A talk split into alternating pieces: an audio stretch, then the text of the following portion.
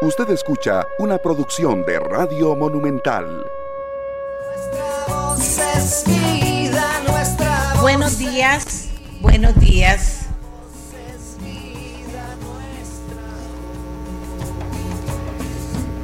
Buenos días, Costa Rica, ¿cómo están? Aquí juntos de nuevo para ir eh, descubriendo qué pasa en ciertos temas, analizando otros en profundidad, en fin muchas cosas que nos ocupan y que estaremos conversando con ustedes. En el caso del COVID, sin duda alguna, tenemos, eh,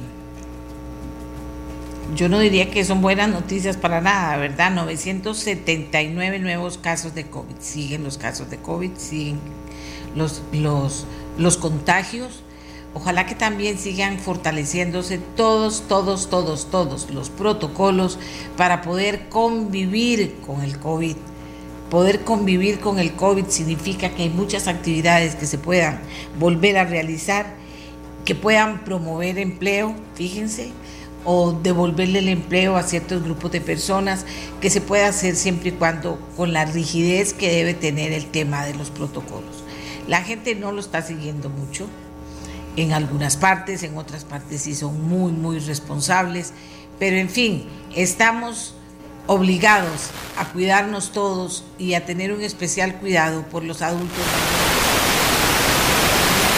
en riesgo inclusive. Fíjense ustedes que inclusive hay números ya de adultos mayores que como no tienen de dónde tener recursos, no tienen recursos económicos para vivir, tienen que ser salir a la calle a trabajar y a buscarse el sustento, ¿verdad? Que no es solo ir a trabajar a un techo seguro con una mascarilla, es a la calle a buscarse el sustento. Y eso tenemos que tomarlo en cuenta. Y nada cuesta. Si usted ve a un adulto mayor que está tratando de, de, de vivir, de vivir en medio de todos los peligros, si están eh, sacando adelante su negocito, ¿por qué no ayudar a un adulto mayor? Que necesita, o una adulta mayor. Hay muchas mujeres también en esa situación. Y entonces eh, hay que cuidarlos especialmente, la verdad. Y después cuidarnos todos, unos a otros. Como lo dije el primer día, cuidémonos todos. Pero tenemos que tener especial cuidado para cuidar a los más grandes, a los adultos mayores. ¿De acuerdo? Y eso está ahí. Y espero más bien que se fortalezcan ahora con el tema de la Navidad, los aguinaldos, etcétera, que se fortalezca la prudencia, la prudencia en el contacto con la gente, la prudencia con el tema de las fiestas, la prudencia, la prudencia con la plata, si a usted le llega plata, bendito sea Dios, pero señores, la prudencia tiene que guardar. Yo aquí de mil maneras les he dicho a ustedes que, que la situación es difícil en diciembre va a ser difícil en enero.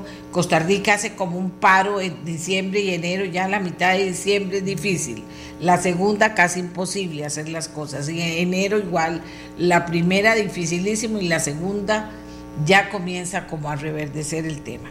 Entonces hay que tener, hay que tener prudencia y eh, prepararse para que ojalá ya avanzado el primer trimestre del año eh, podamos ir recuperando algo de lo que necesitamos recuperar en las casas, en las empresas, que, que, la gente que no tiene trabajo en la familia puede haber conseguido un trabajito. Recuerden que puede ser un trabajo mientras tanto, sigue buscando otro trabajo de acuerdo a su profesión. Bueno, pero de eso se trata. Tenemos que hacerlo así con humildad, poquito a poquito. Así es. Hacienda depositará 220 mil millones el 4 de diciembre, eso es ahorita, para el pago de los aguinaldos a los eh, trabajadores del gobierno central y por supuesto a los pensionados con cargo al presupuesto nacional. También plan para ampliar seis meses reducción de jornadas laborales recibe trámite rápido en la Asamblea Legislativa Qué dicha, esto lo conecto con lo que acabo de decirles. El arranque del año va a ser muy difícil. Las mismas empresas, después de pagar, después de pagar eh, aguinaldos, después de pagar impuestos, después de cumplir con todas las obligaciones eh, eh, en esta época, pues quedan en una posición muy recesiva, la verdad. Y resulta que no se puede trabajar mucho ni hacer eh, ni hacer ventas ni hacer un montón de cosas por parte de las empresas porque ya les dije el país para y prácticamente es un mes muy difícil enero y después viene febrero más o menos y marzo por ahí ojalá con con ilusión y con actitud positiva estemos saliendo adelante y subiendo eh, en, en la reactivación económica. Bueno, y hablando de la, eh, de la reactivación económica, preocupan algunas cosas. Se acuerden que hablamos aquí del fondo de avales. Eh, traje a el presidente del Banco Central, a la cabeza, don Alberto Dent, del CONACIF, del Consejo este que, que regula y está atento a todo el comportamiento de las finanzas del país. Eh, los trajimos al programa conversamos sobre el tema, había preocupaciones que se plantearon por parte de diputadas que manejan el tema de la Comisión de Hacendarios. Ellos se lo llevaron y dijeron estamos trabajando en un texto sustitutivo para enviarlo al gobierno. Finalmente el gobierno, eh, finalmente el gobierno, Ministerio de Hacienda, manda el texto sustitutivo del fondo de avales y hay preocupación por lo que dice este fondo de este texto sustitutivo que era una esperanza para las empresas porque nos habían garantizado que eh, median, pequeñas, medianas y grandes iban a tener una oportunidad, una oportunidad de tener este, este, este dinero para poder aguantar mientras que las empresas vuelven a su comportamiento, no digamos que normal, más o menos para estar en el punto de equilibrio. Entonces, señoras y señores, vamos a tener que hablar un poquito sobre este texto sustitutivo que aún no se ha conocido por parte ni siquiera de los integrantes de la Comisión de Hacendarios, a donde lo ha enviado el, el Ministerio de Hacienda, pero que, repito, preocupa los cambios que está impulsando el gobierno en el texto. Eh, ¿Qué otra cosa les cuento? Que la Caja Costarricense del Seguro Social abrió un concurso público por 30 minutos, dos puntos. El proceso era por 81 millones y adivinen qué, ya estaba listo, estaba adelantado. ¿Qué significa eso? Ahí está la información en ameliarueda.com. Significa una interrogante grande. Conavi estima, oigan, en 9 mil millones los daños ocasionados por ETA. 9 mil millones. Recuerden que, se, que ya nos están hablando de un nuevo huracán, eh, que más o menos por el momento se dice va a seguir el, eh, el comportamiento de ETA que nos podría eh, afectar. Afectar a lugares ya afectados. La ruta 27 en Escobal de Atenas está totalmente paralizada. No se puede pasar. ¡Ron! Se vino aquella montaña. Que cuando uno pasaba por ahí uno decía, ay Dios, qué, qué torta si esto se viene abajo. Bueno, hay un problema serio ahí, está paralizada la ruta, a menos que la hayan habilitado en los últimos minutos, está paralizada la ruta 27. Eh, vamos a ver qué otra cosa importante. Bueno, los transportistas de turismo siguen tan preocupados. Ahora los vamos, a, vamos a escuchar a uno de ellos. Luego, eh, en la tarde de ayer, tres diputados del PAC, Wilmer Ramos, Luis Ramírez, Ramón Carranza y Mario Castillo, eh, presentaron en la Asamblea una propuesta para la estabilización y reactivación económica de Costa Rica en el marco de la pandemia del COVID-19. Entre los temas que proponen ellos están eh, distribución de dividendos en zonas francas, deben pagar impuestos, o sea, ponerle impuestos a las zonas francas. Ese es un tema que vamos a tocar hoy en el programa.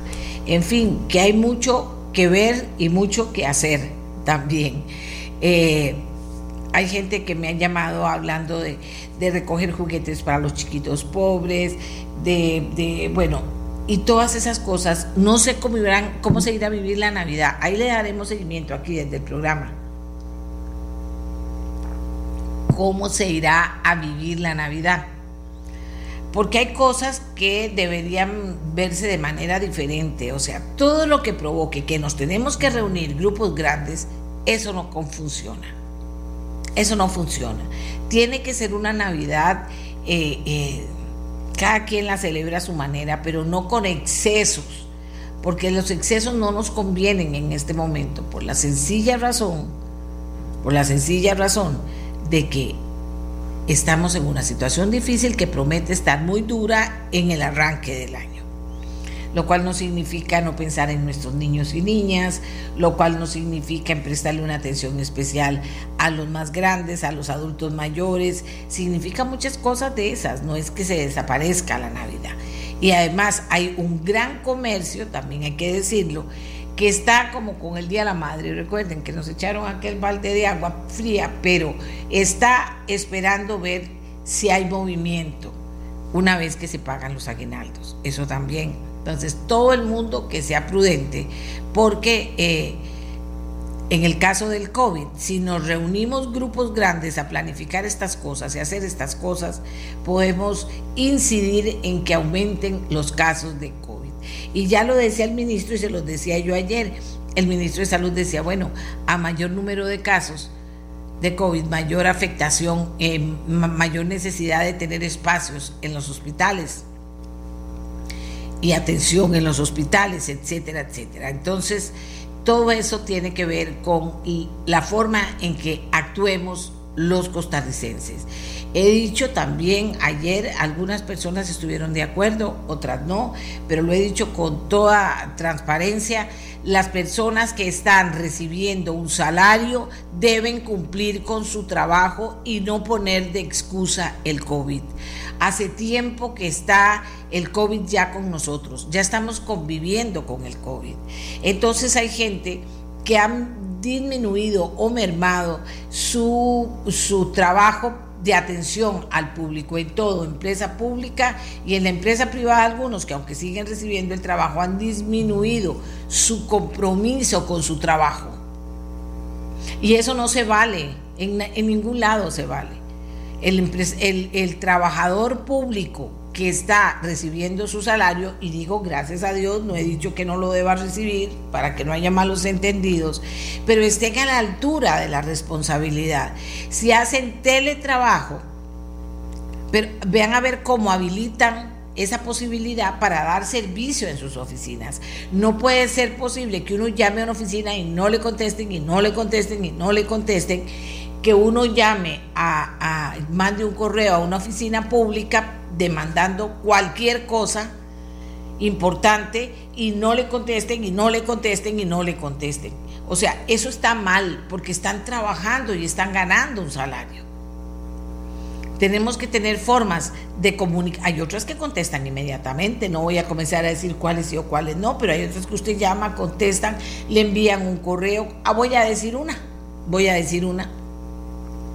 La Caja Costarricense del Seguro Social Fíjense que hay personas que requieren en la caja costarricense, están, son personas de la tercera edad, están en riesgo, pero resulta que de repente requieren una certificación importante sobre, sobre su, ¿qué? su, su diferentes movimientos que, eh, que necesitan eh, para, para, mejorar su salud o para atender problemas de salud en este momento. Entonces, en la Caja Costarricense del Seguro Social tienen un sistema.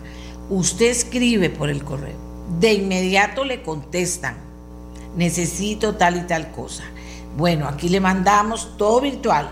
Lo mandamos eh, eh, para que usted lo llene, le mandamos los requisitos y le mandamos todo. Y al final autorice a una persona para que esa persona, si usted no puede venir, haga los eh, trámites para entregarle eso que a usted necesita. Y entonces la gente eh, pues se vuelve desconfiada y dice, mm, mira, no me van a entregar nada. Jamás se lo entregan todo, se lo dan. Usted va, no dura nada si va con todas las especificaciones o manda a alguien que autoriza a usted a hacerlo y le dan los documentos y le dan lo que usted necesita. Eso es un aplauso para la Caja Costarricense del Seguro Social. En un momento de pandemia, de COVID, que tiene que estar atendiendo toda la parte eh, que tiene que ver con los enfermos, pero que tiene que ver con las personas con COVID que tienen lleno el hospital, pero que también, en, por ejemplo, en el San Juan de Dios, en casi todos los hospitales están mucha cantidad de personas enfermas pero que le dan a usted el servicio. Y se siente uno también y dice, mira, si la Caja Costarricense del Seguro Social lo puede hacer con aquel montón de personas, ahí, eh, eh, ¿por qué las otras instituciones no? Si nos tienen que dar ese servicio y se siente uno cobijado, siente que la que mira ahí está la caja, mira me dio lo que necesitaba, mira puedo seguir adelante con mi tratamiento, puedo hacer esto, igual con las medicinas, están buscando porque han sido muchísimos meses de acoplamiento, están buscando la manera de dar servicio. Si este COVID no se va y no y quiera Dios que no sea así, pero nos da otra otra patada fuerte, pues entonces ya estaríamos eh, aprovechando mejor el teletrabajo porque ya vimos lo que hacía falta dónde se fallaba, dónde hacía falta un refuerzo, ya lo vimos. Eso en la empresa pública. En la empresa privada igual, no crean que en la empresa privada no. O sea, tenemos que seguir cumpliendo con nuestro deber y con lo que nos obliga el trabajo. Tenemos que agradecer que tenemos trabajo y tenemos que si hay que dar una milla extra un día a la semana, doy la milla extra con ilusión y cariño porque resulta que tengo trabajo. Igual el empleado público. Discúlpenme, pero hay que decirlo.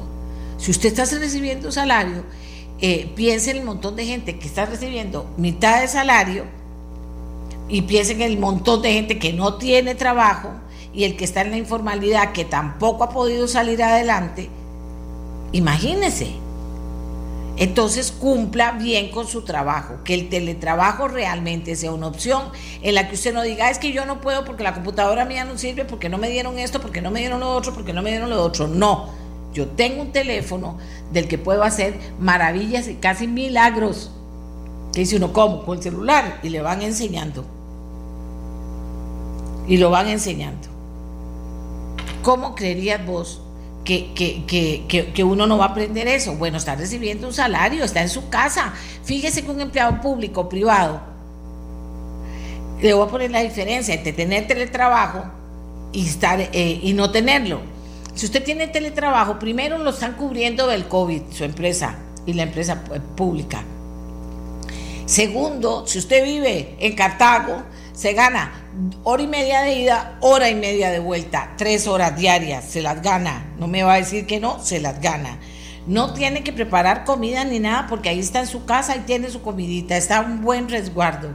No tiene que gastar en pases, no tiene que gastar en muchas cosas. Nada más tengan la inteligencia y la buena actitud de medir todas las ganancias que les da a usted tener teletrabajo. Entonces, si usted tiene teletrabajo, use bien ese teletrabajo del servicio, apoya a su empresa, apoya a, su ministerio, a donde usted trabaje, porque, porque, tiene, porque está ganando, no está perdiendo. Porque está ganando y no está perdiendo. Y no sea de esos que dicen, ah, no, ah, eh, eh, son las 4 y 5. Ya yo tengo 5 minutos de más. Si me piden algo, entonces, ¿cuánto me van a dar más? Como si un jefe dijera, bueno, mira, por las horas que te ahorraste de aquí a aquí te va a dar menos. No se puede, porque así no es. Tiene que ser algo eh, constructivo, que el teletrabajo nos permita construir relaciones de respeto y de responsabilidad, en el que, en el que cada persona, si tiene que hacer un poquito más para dar un mejor servicio, lo haga. Y en el campo de, la, tecnología, que cada persona que pueda crear todos los elementos que se necesitan para que cada quien que esté en su casa pueda sacarle provecho a la tecnología, que lo haga y lo aporte. Porque si no, Costa Rica, ¿cómo nos cuesta? Vamos a, llegar a un momento en que de verdad, ahora estamos en teletrabajo y todo se va a trabar, cuando debería agilizarse todo, porque hemos tenido mucho, muchos meses ya con el COVID para poder ir tomando decisiones. Ahí, en los lugares que vemos que nos vamos trabando, tomar decisiones inteligentes. Quería decirles eso, porque me parece a mí que eso es importante. Ahora vamos a hacer nuestra pausa, vamos a hacer nuestra primera pausa y vamos a venir a hablar o vamos a poner la voz de los transportistas del turismo. Vieran qué tristeza, qué tristeza, pero ¿para qué lo digo yo? Uno de ellos me dijo, por lo que más quiera, doña Amelia, se lo suplico, oiga mi mensaje. Me dice, pero ¿por qué me dice se lo suplico? Yo con mucho gusto lo oigo. Oigo el mensaje y digo, no, esto no es para mí, esto es para que Costa Rica lo oiga. Así que vamos a hacer una pausa y ya volvemos.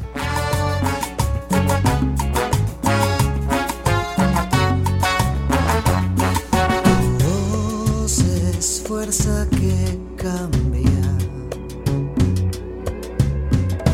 latido de un corazón.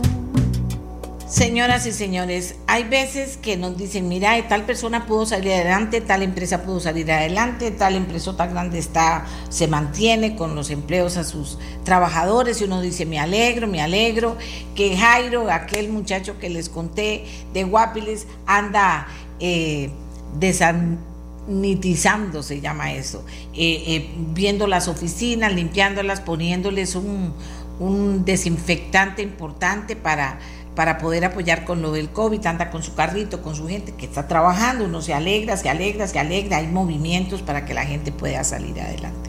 Hay gente que dice, necesito tal cosa, y usted no lo oye, y vuelve a decir, necesito tal cosa, y usted no lo oye, y hay gente que dice, con esto trabajo y me lo van a quitar y usted no lo oye. ¿Y quién es usted? El gobierno. Y entonces dice uno, ¿qué hago? Este mm, señor, y yo le agradezco su persistencia, ya lo hemos entrevistado en el programa, se llama Juan Carlos Salazar, es un transportista de turismo. Este señor lo ha dicho aquí, lo ha dicho allá, lo ha dicho de todas las maneras posibles. Y ayer me dice, se lo suplico, me manda a decir, oiga este mensaje. Y lo vi en la noche, pero era, no era para mí. Yo puedo seguir diciendo aquí lo mismo y como pasan montones de veces, por aquí me entra y por aquí me sale. No oyen, no quieren ayudar, no le explican a uno con criterio y cuando le explica a un funcionario que tiene que respetar los derechos de todos los trabajadores, le explica a uno es para bajarle el piso. Ah, no es que ellos tal cosa, no es que ellos tal otra. Ah, no, no, no, no, no. Es que entonces dicen, ¿en qué estamos? Pero oigan ustedes, Costa Rica, porque yo quiero que ustedes lo oigan no solo don Juan Carlos Salazar, transportista de turismo y sus compañeros, sino que hay muchas otras actividades en que pasa lo mismo. No los oyen, no los apoyan, se vuelven a hablar y hablar y hablar y hablar y yo no sé quién los puede apoyar. Así que escuchemos a Juan Carlos Salazar, mejor todos juntos, a ver quién puede ayudarle a los transportistas de turismo. Doña Amelia, buenas tardes. Le habla Juan Carlos Salazar, eh, transportista de turismo Usted en dos ocasiones he tenido el honor de que usted me invite a su programa para conversar sobre el, transporte de turismo, ¿verdad? Y sobre el Consejo de Transporte Público, que usted eh, me ha dado la oportunidad de debatir con don Manuel Vega, el director del CTP. La llamo, doña Amelia, no, no la llamo, le mando un mensaje a doña Amelia para implorarle a ver si usted nos puede ayudar con esta gente del CTP con la República Independiente del CTP. A ocho meses de la pandemia, doña Amelia, el Consejo de Transporte Público no ha hecho absolutamente nada por el transporte de este país, nada. Sus directrices y sus acuerdos de junta, o sea, eh, claramente eh, quedan en nada, no, no, absolutamente, ¿verdad? Como le digo, es algo deprimente. Ahora lo último que, que nos hizo es que, bueno, todos los permisos Doña Amelia, todos, todos los permisos de estudiantes, trabajadores y turismo se vencen ahora el 31 de diciembre del 2020. Hay que hacer un decreto para que los permisos, para poderlos renovar después del 2020, porque desde diciembre del 2018 que se le puso fecha de vencimiento por año a los permisos, y que el motivo era que se iba a sacar el nuevo reglamento 15.203 en cuestión de meses. Eh, bueno, desde el diciembre del 2018 estamos esperando el nuevo reglamento. Ahora, la semana antepasada, el viernes, tuvimos una reunión con él y, tuvimos, y nos acompañaron los asesores de los diputados que conforman la Comisión de Turismo de la Asamblea Legislativa.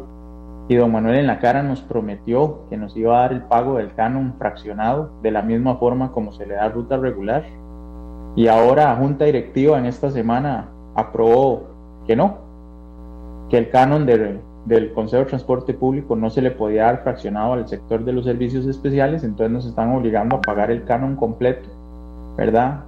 Claro, ya hubo una rebaja por parte de los diputados, ¿verdad?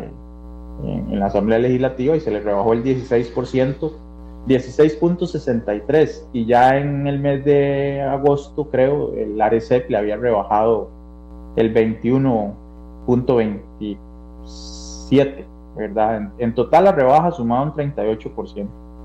Pero aún así, doña Amelia, le pedimos que nos diera el canon fraccionado para poderlo pagar en, partes a través del año, porque claramente el CTP no ejecuta todo su presupuesto en diciembre. Y nos dijo que sí, delante de los diputados, delante de los asesores, ¿verdad? Eh, doña Valeria, la asesora de Carlos Ricardo Benavides y el asesor de Pablo Heriberto y, y la asesora doña Carolina Hidalgo, nos dijo que sí, que no lo iba a dar fraccionado y Junta Directiva aprobó que no, ¿verdad? Pero sí se lo dieron fraccionado a ruta regular. Entonces son cosas como esas, doña Amelia, que no lo vamos a lograr, no lo vamos a lograr, o sea, eh, para el 2021, doña Amelia, el porcentaje de visitación, por ejemplo, de Europa ronda un 20% en comparación a lo que viene en el 2019. De Estados Unidos va a rondar entre un 30 y un 35% los más optimistas en comparación a lo que vino el 2019. Eh, nuestra esperanza es la vacuna, doña Amelia, pero mientras viene la vacuna, eh, ¿qué vamos a hacer?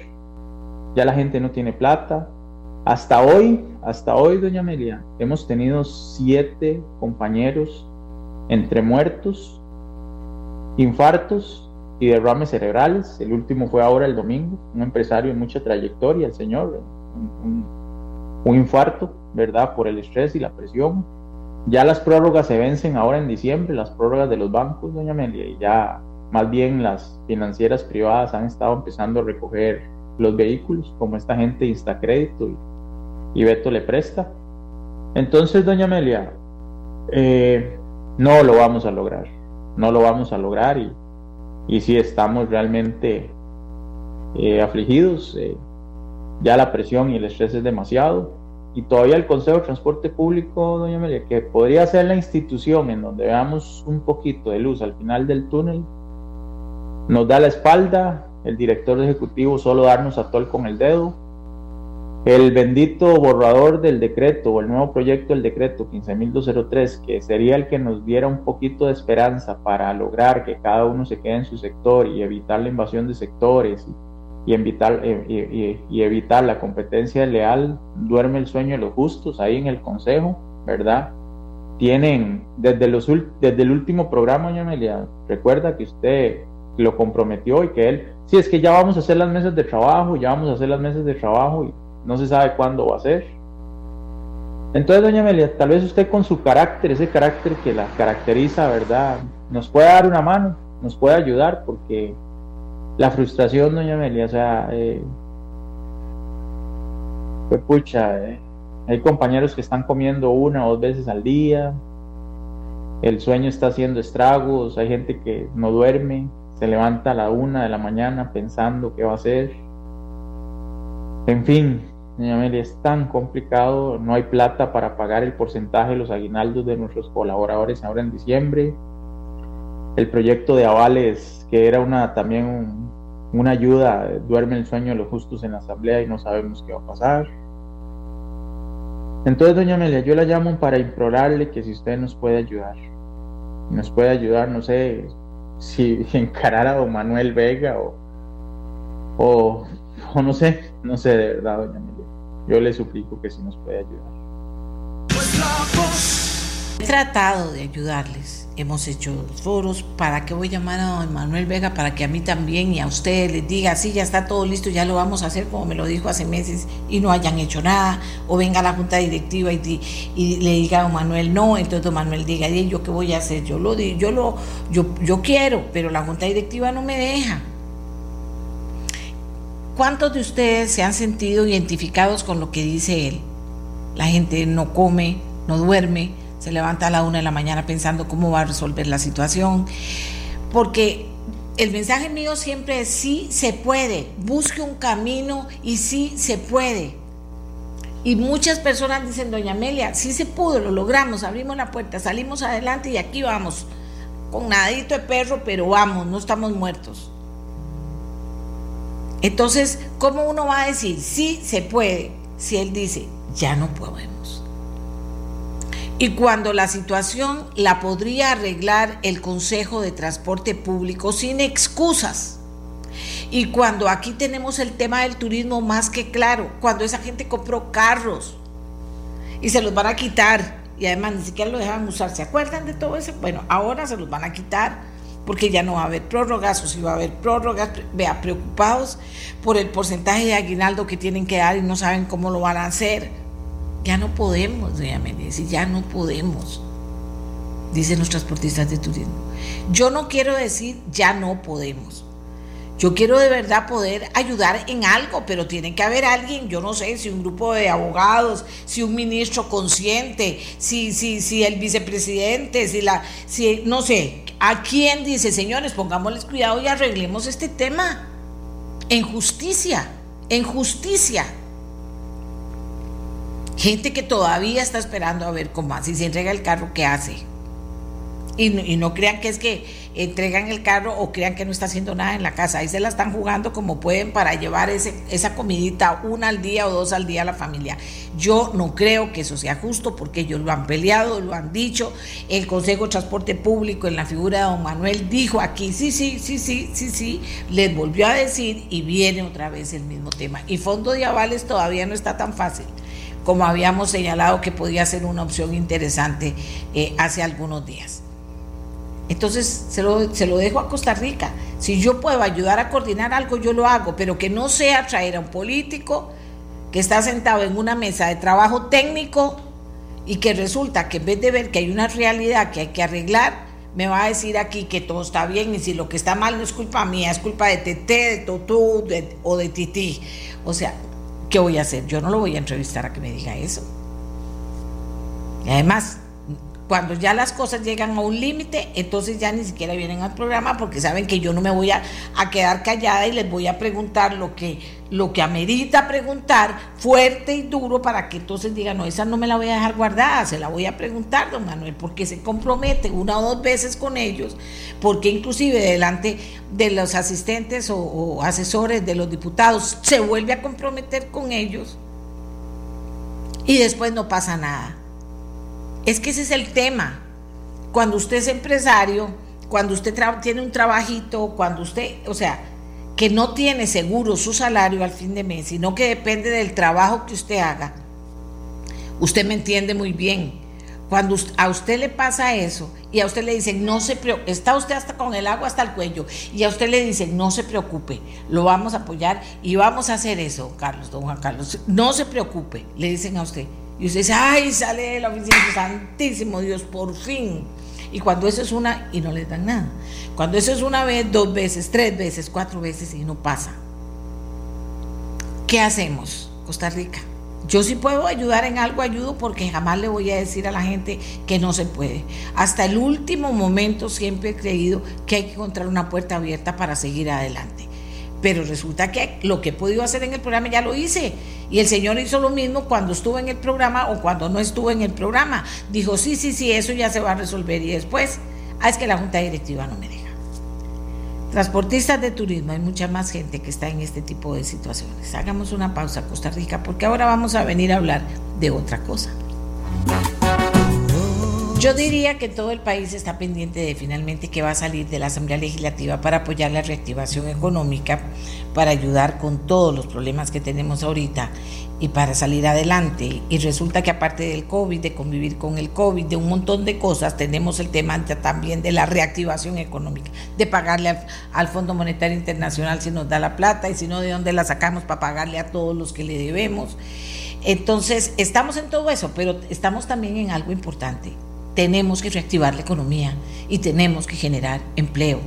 Y tienen que ayudar a las empresas a sostenerse y no a estar solo pensando en que cuándo cierro, cómo cierro y qué hago para poder sostenerse. Entonces estamos en ese momento. Bueno, hay una propuesta que se dio a conocer ayer en la Asamblea Legislativa que dice así, eh, eh, conjunto de acciones para enderezar el rumbo y superar esta crisis. La presentan tres diputados del PAC, Mario Castillo, Luis Ramón Carranza y Welmer Ramos.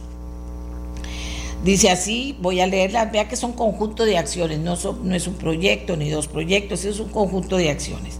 Dice refinanciar las deudas de las pymes y las familias que perdieron los ingresos, inclusión financiera en microcréditos a través de uso intensivo de avales y garantías inmobiliarias, eh, reforma progresiva de impuestos. Eh, y aquí cuentan todas. Y dice aquí, que me llamó muchísimo la atención, las zonas francas deben pagar impuestos.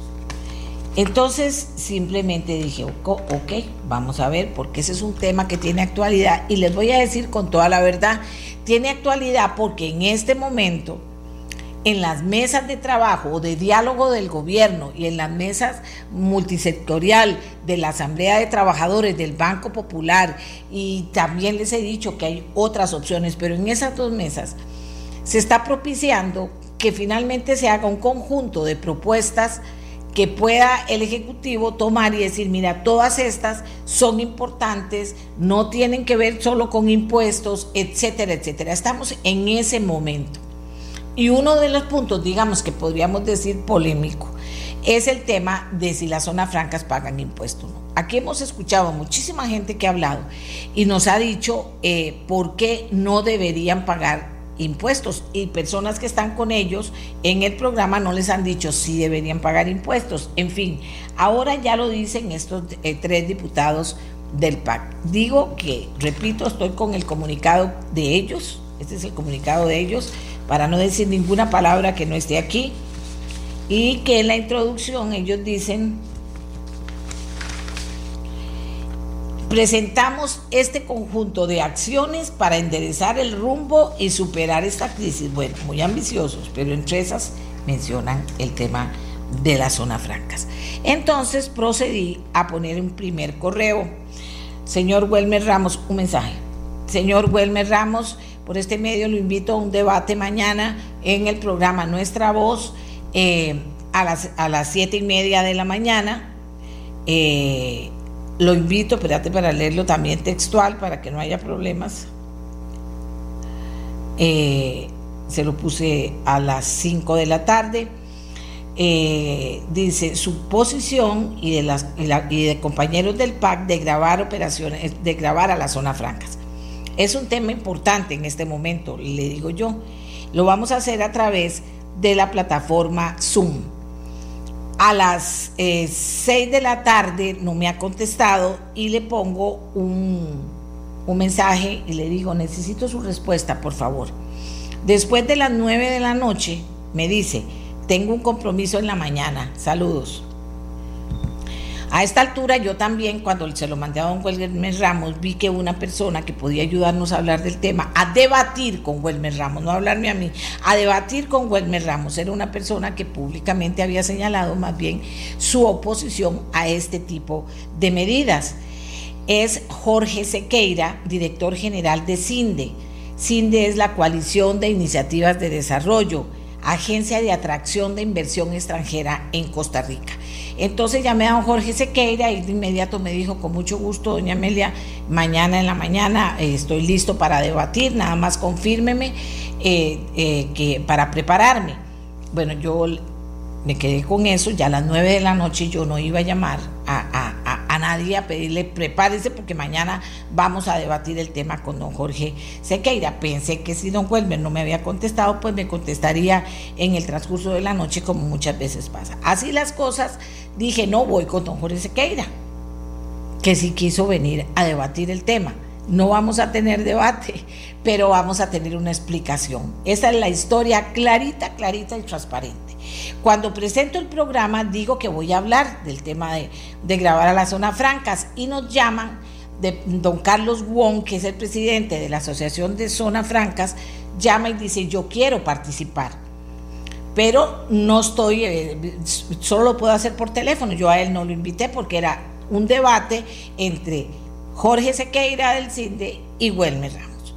Así las cosas, entonces llamamos por teléfono al señor Carlos Wong, que es el presidente de la Asociación de Zona Francas, y muchas gracias por habernos dicho, yo también quiero participar. Don Jorge Sequeira, ¿por dónde empezamos con este tema? de grabar a las zonas francas. Hemos hablado tanto de las zonas francas, inclusive hay muchos provincias que dicen pongan una zona franca aquí, pongan una zona franca. Eh, eh, ¿Qué es una zona franca y cómo se logra que esa zona franca, instalar una zona franca en última instancia? Don Jorge, para contarles un poquito a las personas que han estado inclusive últimamente a través de medios diciendo, ¿por qué no nos ponen aquí una zona franca? Hablemos primero de eso. Gracias por atendernos.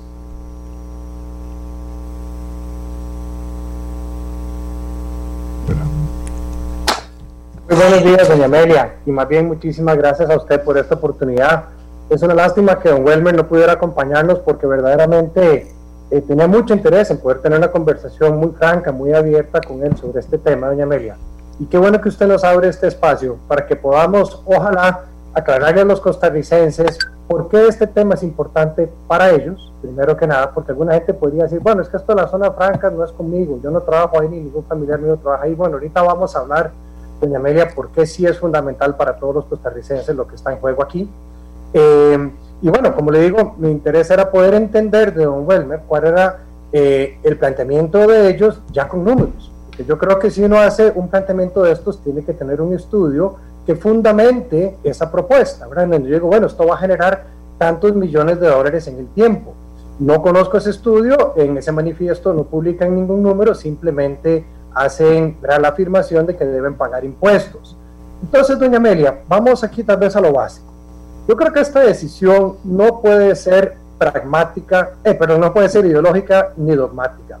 Debe ser necesariamente pragmática, basada en los números, en la evidencia, en la historia, en lo que estamos viendo suceder.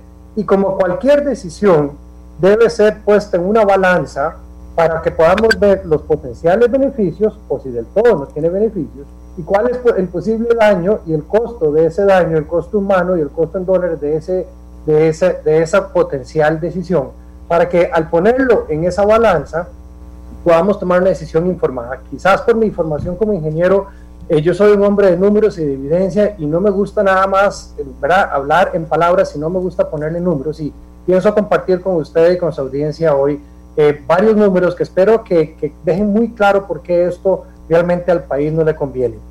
Recordemos algo muy importante. Lo que está en juego aquí, doña Amelia, eh, no es una ideología, no es si somos liberales o neoliberales o esto o lo otro. Lo que está en juego aquí es la gente y la estabilidad de las familias costarricenses. Doña Amelia y estimados oyentes, atención a esta cifra. 525 mil costarricenses dependen directa o indirectamente de las zonas francas. Eso es el 10% de nuestra población. ¿De dónde sacamos este número? De los 210 mil empleos que hoy en día trabajan en estas empresas de manera directa, 140 mil y 70 mil de manera indirecta. Eso significa que su familia ahora ya está, eh, eh, esta población más ampliada, impactada positivamente por las zonas francas, son de 525 mil costarricenses que dependen hoy en día de las zonas francas. Este es el sector que está sosteniendo al país, doña Amelia. En medio de esta, de esta crisis hemos generado, este sector ha generado más de 15 mil empleos netos, doña Amelia, ha crecido más de un 12%, mientras el resto de los sectores, tristemente, quisiéramos poder decir que todos los demás, construcción, turismo, eh, comercio, etcétera, están creciendo igual, pero sabemos que ese no es el caso, sabemos lo que está pasando con el desempleo y con la pobreza. ¿Cómo le vamos a atravesar un palo a la carreta de las zonas francas, que es la que está generando desarrollo y empleo en todas las zonas del país? Y ya vamos a hablar de, de eso. En vez de más bien decir, ¿cómo le ponemos un turbo a esa carreta para que pueda ir más rápido y generar más empleo en todo nuestro país? Para que usted tenga una idea del impacto y de la importancia de esto, doña Amelia, Solo el año eh, pasado, las empresas de zona franca le generaron a la Caja Costarricense del Seguro Social eh, casi 600 millones de dólares y le generaron casi 40 millones de dólares al INA. Estamos hablando de un porcentaje importantísimo de los ingresos de ambas instituciones. ¿Y qué haría la caja hoy en día sin esos casi 600 millones de dólares que les apartan estas empresas? Recordemos, esto es empleo formal, que paga todas las cargas, que paga impuestos sobre la renta, etcétera, es el empleo que estamos necesitando.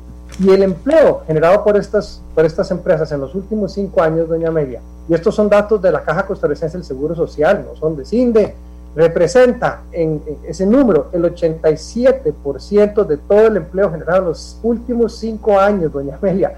Es decir, hay otros sectores que en los últimos cinco años también crecieron, otros eh, decrecieron, pero en el balance del número total neto de crecimiento de empleo formal en nuestro país, ¿verdad? ese número es el 87% lo generó CINDE. De nuevo, ¿cómo vamos a querer impactar a todas estas familias que dependen de estos trabajos y no solo los directos? Eh, se dice que es que esto eh, no impacta a todo Costa Rica, no es cierto.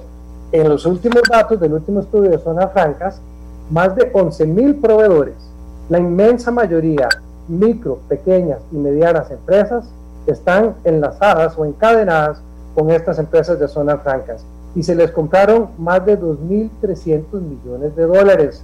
Doña Amelia, imagínense lo que esto eh, eh, significa para nuestra economía en adición a otros 2.400 millones de dólares que pagan en salarios.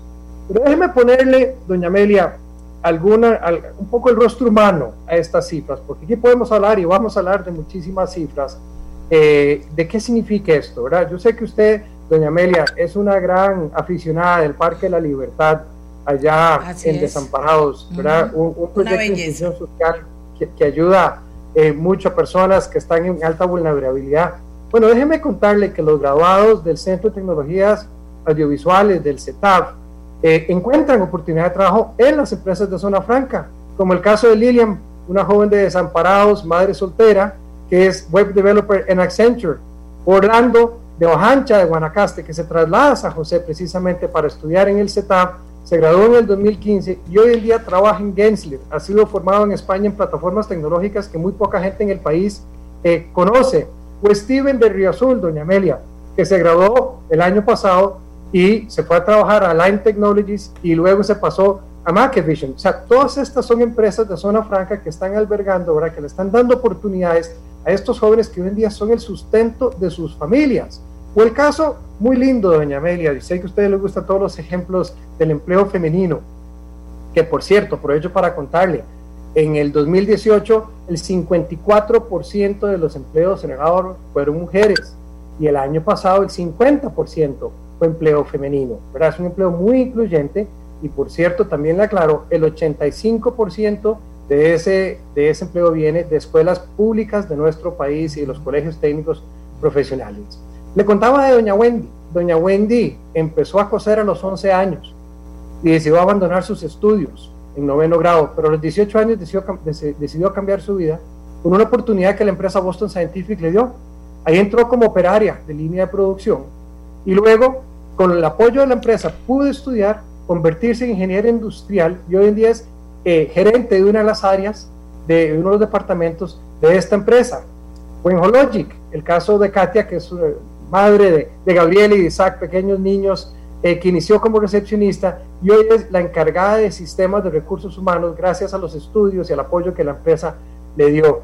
Y bueno, ahora quisiera compartir también algunas ideas, algunas cifras y algunos casos de lo que es el empleo fuera de GAM, doña, Amelia, pero, pero, pero le he compartido mucha información y muchos datos, quizás le devuelvo la palabra para que podamos seguir conversando sobre la importancia, el impacto del, régimen de zona franca para los costarricenses. Eh, eh, le decía yo a usted que, le decía a las personas que don Carlos Bon, que es el presidente de la Asociación de Zonas Francas, cuando escuchó esta mañana, porque como les repito, eh, yo, yo lo que pretendía era un debate entre Wilmer Ramos y don Jorge Sequeira, él cuando yo que presentaba en el programa el tema de zonas francas, llamó por teléfono y dijo que él quería participar, él está por teléfono y lo tengo ahí a ver si a esta altura nos quiere, nos quiere aportar algo mientras que eh, también vemos qué es lo que nos dice la gente sobre el tema.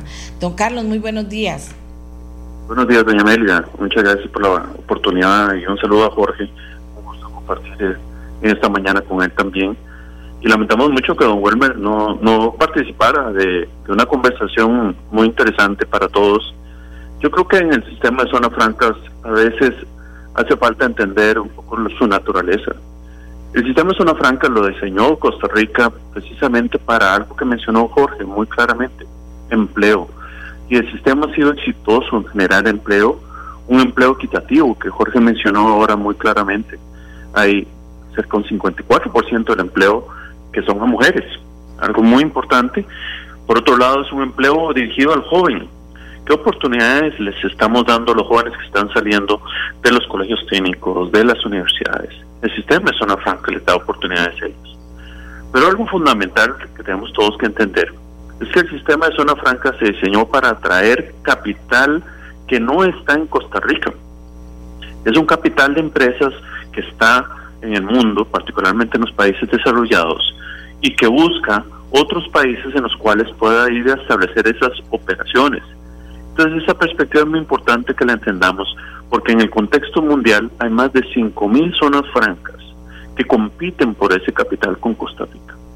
Y entonces en ese factor de competencia, Costa Rica tiene que ofrecer condiciones, no solo competitivas y diferenciadas como país, sino entender el contexto sobre el cual compite. Entonces, bajo esa ruta, muchas de las recomendaciones que establece el programa del diputado Ramos no son consistentes con esa condición internacional. Y son condiciones que han sido superadas en el mundo. Y los países que han hecho cambios a esas condiciones, lo que han hecho es alejar los capitales. Hoy en día en la región latinoamericana, todos los países están viendo cómo atraen inversiones y están esperando un descuido de Costa Rica para poder llevarse empresas de este país. Y por eso la discusión de este tema es una discusión que tiene que ser, como decía Jorge, pragmática, basada en números y no en ideologías y basado en planteamientos que tengan muy claro el fundamento sobre el cual se realizan. Y en ese sentido diferimos muy claramente de lo que el diputado Ramos planteó. Aprovecho para decirle, preguntarle otra cosa, señor Wong. Aquí alguien me aclara, dice, no es a la zona franca, doña Amelia, es a la distribución de dividendos de las zonas francas que deberían pagar el impuesto correspondiente, pues si Costa Rica no lo cobra, el país de residencia o inversión lo hará y por tanto el empresario no se ve afectado por tal impuesto. Mejor aclaremos este tema para seguir con don Jorge. Lo claro de una vez. Y anteriormente existía un esquema en Estados Unidos que básicamente decía que se cobraban esos impuestos si el país residente no los cobraba. Eso ya no existe. Las personas que están diciendo eso desconocen la reforma tributaria que hizo Estados Unidos hace tres años. Y hoy en día ese crédito no existe como tal. Por lo tanto, entonces, no es válido decir que por no eh, que Costa Rica necesita cobrarlo porque en el otro lado de otra forma lo pagaría. Eso ya no existe de esa forma y los esquemas tributarios de Estados Unidos cambiaron y esos créditos como tal que dicen que existen ya no están.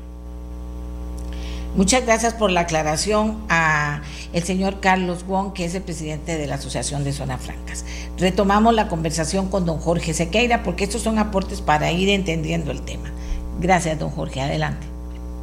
Sí, muy amable, doña Meli, y no había saludado a mi buen amigo Carlos. Buenos días, Carlos. Eh, nada más para complementar esta amplísima respuesta que dio Carlos. Efectivamente, las reglas del juego cambiaron con la reforma fiscal de Estados Unidos, doña Amelia, en donde se abandona la renta mundial y se abraza el principio de renta territorial. Es decir, estas empresas van a pagar únicamente sobre los ingresos, las utilidades que generan en, dentro del territorio de los Estados Unidos. Es decir, lo que explicó Carlos, este impuesto que están proponiendo eh, no es correcto que lo tendrían que pagar luego en Estados Unidos a repatriar esos capitales. Pero nada más para complementar esto importantísimo, por eso me duele que no esté aquí don Welmer, ojalá después se le pueda enviar a usted las cifras de sus estudios, que estoy seguro que debe tener para haber propuesto esta idea, él debe tener algunos números, de dónde los calculó, a mí me interesa mucho saber cuál es el monto en millones de dólares que él cree que esto va a generar.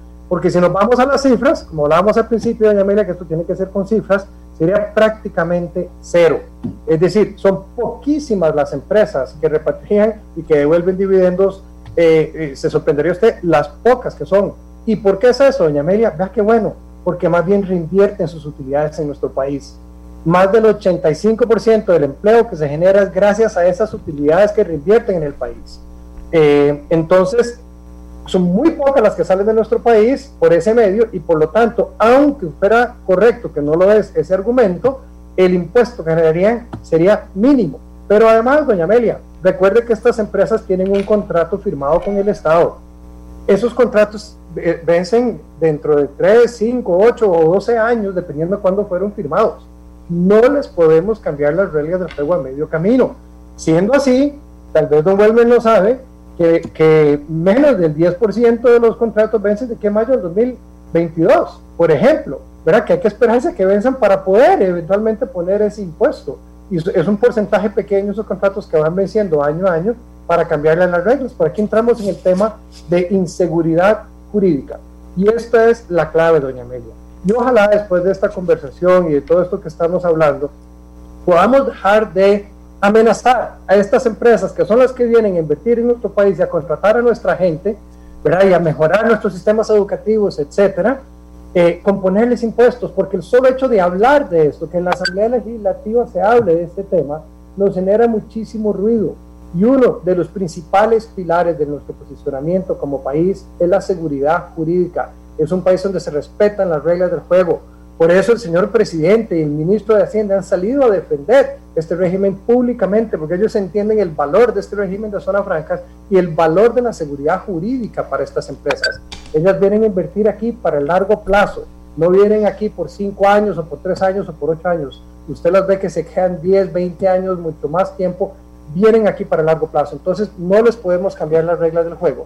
Y aquí tal vez para poder también escuchar las preguntas que su audiencia debe estar haciendo en los comentarios, yo quisiera eh, hacer nada más eh, eh, esta, esta observación sobre por qué esto es importante para todos los costarricenses, no solo esos 500 mil que dependen directa o indirectamente de las zonas francas. Recordemos que estas empresas exportan más de 10 mil millones de dólares al año en servicios y en productos. Ya comentamos que pagan más de 2.400 millones en salarios y también en encadenamientos productivos a lo interno. ¿Qué le pasaría, doña Amelia, a nuestra economía si se nos van esos dólares? ¿Qué le pasaría al tipo de cambio? Se dispararía a las nubes, se nos iría la inflación a las nubes y todos los que están escuchando esta conversación con usted deben estar diciendo, ¿y qué va a pasar con mi préstamo del carro? O con mi préstamo que tengo eh, para mi casa, o el préstamo que, que, que, tuve que poner en dólares, ¿verdad? Para cualquier otro para cualquier otra necesidad. Eh, ¿Y qué va a pasar con mi salario? ¿Cuánto va a valer mi salario dentro de dos o tres años si la inflación se va ¿verdad? al 40, al 50% anual? Bueno, eso es lo que tenemos que tener claro. Por eso tenemos que ser muy serios a la hora de hacer estas propuestas y de amenazar con impuestos a las zonas francas cuando no debemos estar haciendo eso, sino todo lo contrario, doña Amelia, debemos estar viendo como país cómo hacemos para que este motor siga siendo el generador de empleo, de exportaciones, de encadenamientos productivos, de oportunidades fuera de GAM, que es hoy en día. Veamos a ver cómo lo impulsamos, cómo le ayudamos más bien para que sigamos impulsando nuestra economía y la podamos sacar de esta gran crisis en que estamos. Vamos a ver, don Jaime Molina, que fue presidente de la Cámara de Construcción y dice que ha integrado junta directiva de, la Asociación de Zonas Francas, eh, también eh, quiere participar Vamos a ver si ya le dejé el número a Miguel para que nos lo pueda contactar. Si no, aquí se lo pongo porque me parece interesante. Mucha gente, ya lo tengo a Jaime Molina. Don Jaime Molina, me pone un mensaje, usted me dice, doña Amelia, yo he sido miembro de junta directiva de la Asociación de Zonas Francas, conozco bien el tema. ¿Qué aporte nos quiere hacer esta mañana? ¿Aló?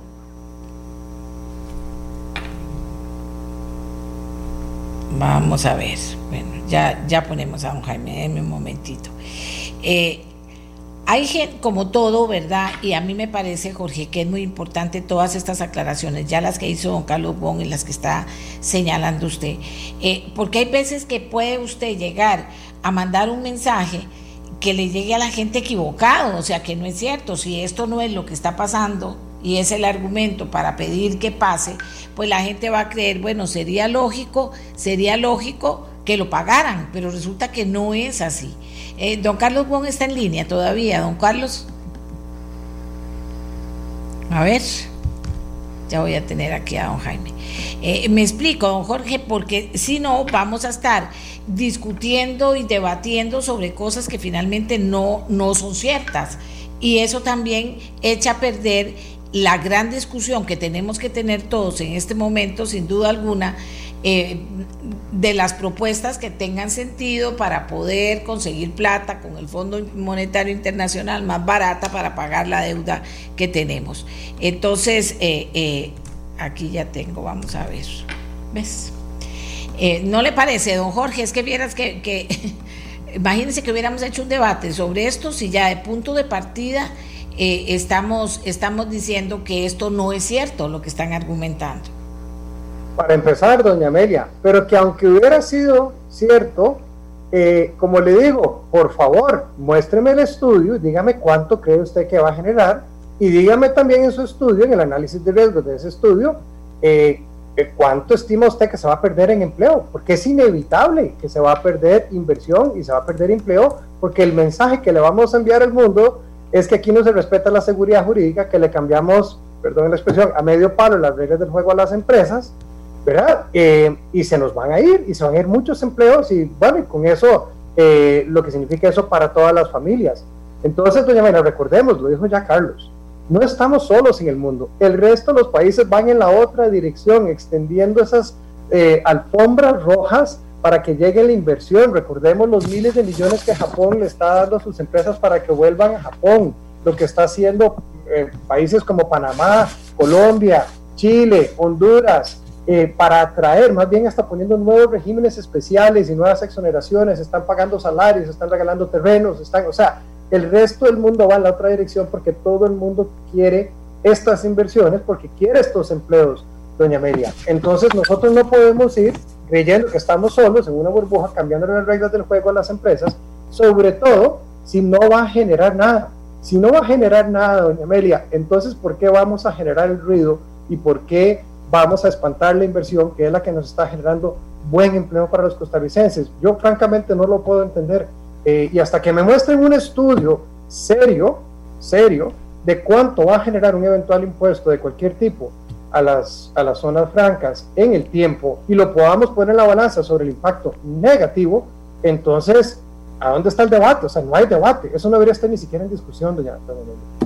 Sin embargo, ¿por qué cree usted que se ha hecho tanto énfasis en esa posibilidad? No, no voy a medir cuánta gente está a favor en contra, porque aquí tengo un montón de gente que trabaja en zona franca ahí argumentándome de que, de que las cosas no son así, de que no pueden pensar en afectar a las zonas francas, de que Costa Rica no conoce qué son las zonas francas y la gente que trabaja en las zonas francas costarricenses que trabajan, que me están escribiendo, que, Costa Rica no conoce las zonas francas, que eso es una maravilla y que ojalá pudieran ponerse zonas francas en Punta Arenas, ojalá se pudieran poner en Limón, o sea que, que las zonas francas solo nos pueden traer beneficio, por lo menos a tanta... A, hasta el momento. Y, de, por ejemplo, dice una muchacha, de hecho pagan salarios que son 1.2 veces más que en, el recto, que en el resto del sector privado.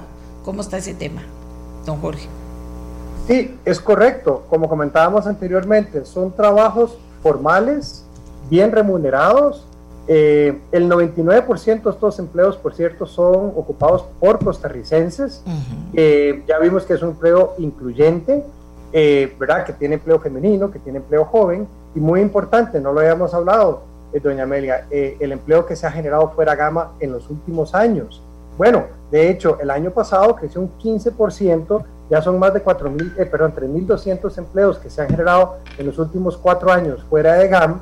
Y le comento algunos casos. Usted probablemente ha visto la historia de, Amazon, eh, en donde hoy por hoy ya más de 1.500 empleos totalmente virtuales, y esto viene desde antes de la pandemia, eh, se generan fuera de GAM. 50% son mujeres, 53% de los puestos de liderazgo de esa división de Amazon son mujeres y estamos hablando de personas que están trabajando en localidades como eh, Quepos, Pocosí, Turrialba, Siquirres, Pérez Celedón, Osa, Liberia y Playas del Coco, Doña Amelia. Madres, jefas de hogar que no tenían otras opciones, hoy en día trabajan para una de las empresas tecnológicas más importantes del mundo, gracias a un trabajo conjunto con ellos, con las comunidades, con CINDE, llevando el bilingüismo, llevando habilidades eh, técnicas, llevando habilidades blandas, para que Amazon pudiera contratarlas, encargándonos de que llegue la comunicación, ¿verdad? Eh, de manera que esto, cada uno de esos 1.500 empleos generados fuera ganas casi que un logro, un triunfo por sí mismo. SAIS anunció hace pocos meses, doña Amelia, 600 nuevos empleos en Liberia para guanacastecos. Y bueno, recuerdo que sacaron un video de una joven guanacasteca de Santa Cruz, Valeria, de 23 años, que logró conseguir finalmente, después de estar desempleada, su primer empleo en Sykes, en donde la prepararon en inglés y en áreas técnicas para poder cumplir con sus funciones.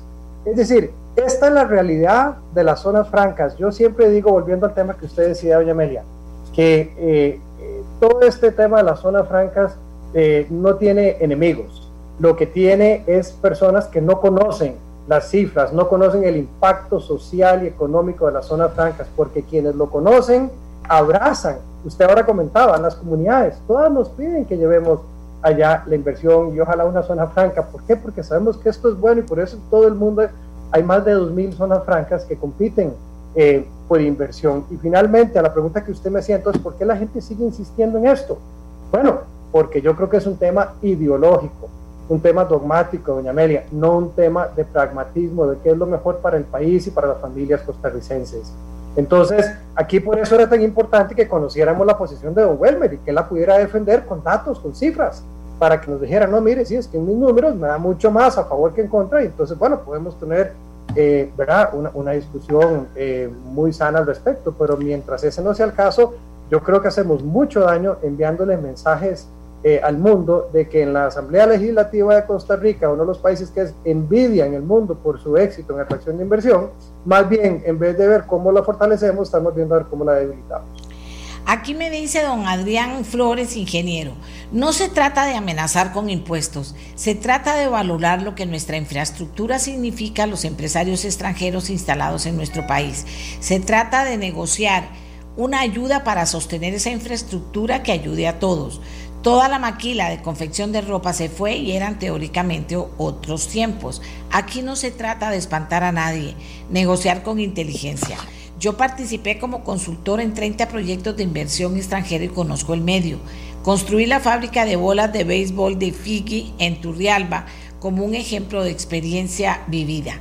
Y tengo también a don Jaime Molina, fue presidente de la Cámara de la Construcción, pero él me escribió y me dice, doña Amelia, yo también eh, conozco muy bien las zonas francas, eh, estuve en su junta directiva, me interesa comentar el tema. Adelante, don Jaime. Muy buenos días, eh, doña Amelia. Buenos días. Muy, buenos días, don Jorge. efectivamente, primero aclaro que estuve en la junta directiva no de Zona Franca, sino de CINDE. Ah, perdón. Adelante, no, hay ningún problema. Sí. Eh, las zonas francas siempre han sido eh, un, objetivo de aplicación de nuevos impuestos. Y esto se, eh, se incrementó desde el gobierno anterior. y así fue muy claro el gobierno en esa línea y se logró quitar esa amenaza, porque en realidad es una amenaza importante para todo el sistema de zonas francas. Y ahí no solo hablo las empresas que están en zona franca, sino todas las actividades adicionales que ayudan a que esas eh, empresas puedan eh, eh, trabajar. En el área que conozco muy bien, que es construcción, en este momento hay empresas de zonas francas duplicando su área de producción. Dígame quién está haciendo una inversión de ese tipo de millones de dólares en este país con las condiciones fiscales y económicas que tenemos. Y eso es lo que arriesgamos a perder. Arriesgamos a perder, como bien dijeron Carlos Wong y don eh, Jorge Sequeira, toda esa gran cantidad de empleo de alta calidad. Son empleos bien pagados, son empleos con sistemas de capacitación que tienen las empresas donde refuerzan los conocimientos, refuerzan en un segundo idioma, principalmente inglés. Y haríamos un gran error en buscar ingresos en zona franca cuando en realidad hay que buscar ahorros en el Estado. Ya vimos el proyecto de, de, la, de los topes de las líneas de intereses, lo que provocó en el medio financiero. Y ahí hubo un montón de perjudicados y probablemente la gente que más ocupa el crédito y cosas de ese tipo. Así que, doña Amelia, es un gran error, me parece a mí, estar pensando en eso y, y mandar esas señales y el presidente Alvarado conoce la zona franca, si él debería estar eh, dando las instrucciones del caso con relación a esta ley, a este proyecto de ley. Eh, muchas gracias, muchas gracias a don Jaime Molina. Como le digo, aquí hay mucha gente que lo que está haciendo es diciéndonos, dice, hay un estudio, vamos a leer